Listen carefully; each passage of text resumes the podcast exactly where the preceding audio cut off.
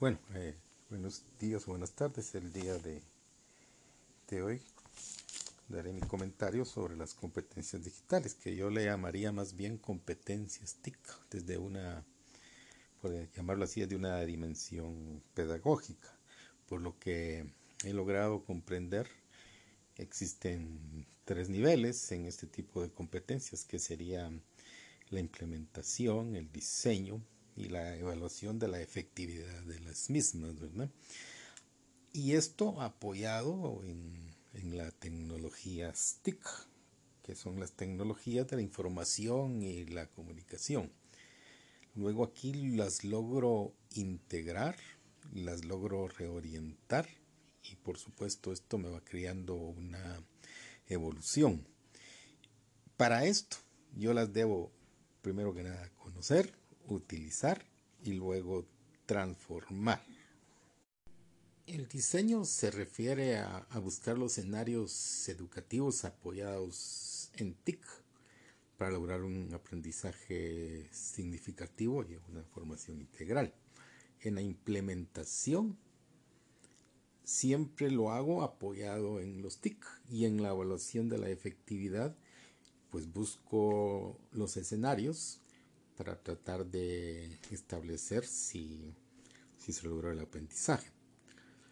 Eh, parto de tres cuestiones, si conozco, si utilizo y si transformo. Con esto puedo hacer eso, es ese paso precisamente, diseño, implementación y evaluación. Por lo que he logrado yo establecer, eh, siempre nos hemos quedado un poco en, en el área de conoce, pero conoce de parte del, del maestro. Mi punto de vista es un poquito distinto.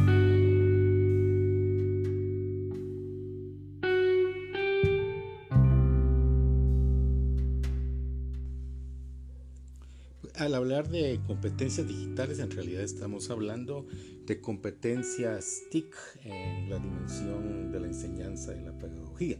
Por lo que he logrado captar, se necesita un diseño, una implementación de lo mismo y una evaluación de la efectividad. O sea, ver los resultados. Todo eso en diferentes niveles de apropiación de las tecnologías TIC.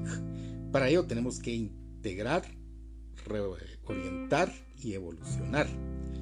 Y por lo mismo necesitamos conocer, utilizar y en determinado momento transformarlos he logrado establecer o ver o darme cuenta que siempre nos referimos a cómo el maestro logra aprender más cosas y más aplicaciones. Pero veamos, por ejemplo, algunas tendencias que yo creo que mi punto de vista va, a estar hacia, hacia el cliente final, ¿verdad? Hacia quien nos escucha.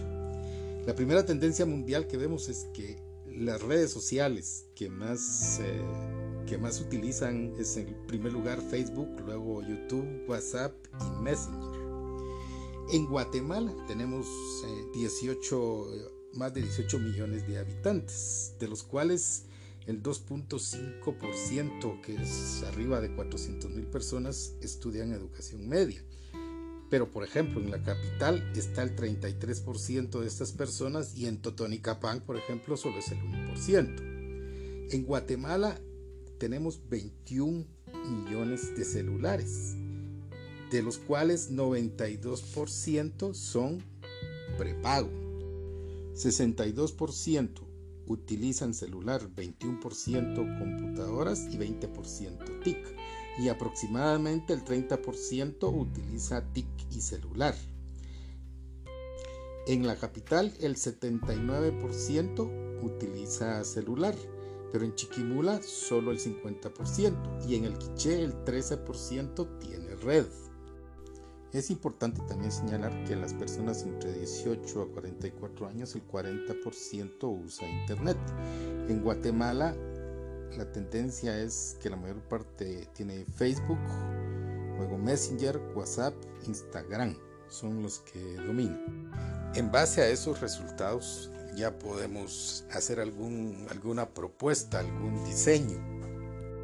Desde mi punto de vista tenemos que hacer aplicaciones que sean para celular, que los puedan ver, escuchar en diferido y que el consumo de datos sea razonable para llegarle a más personas.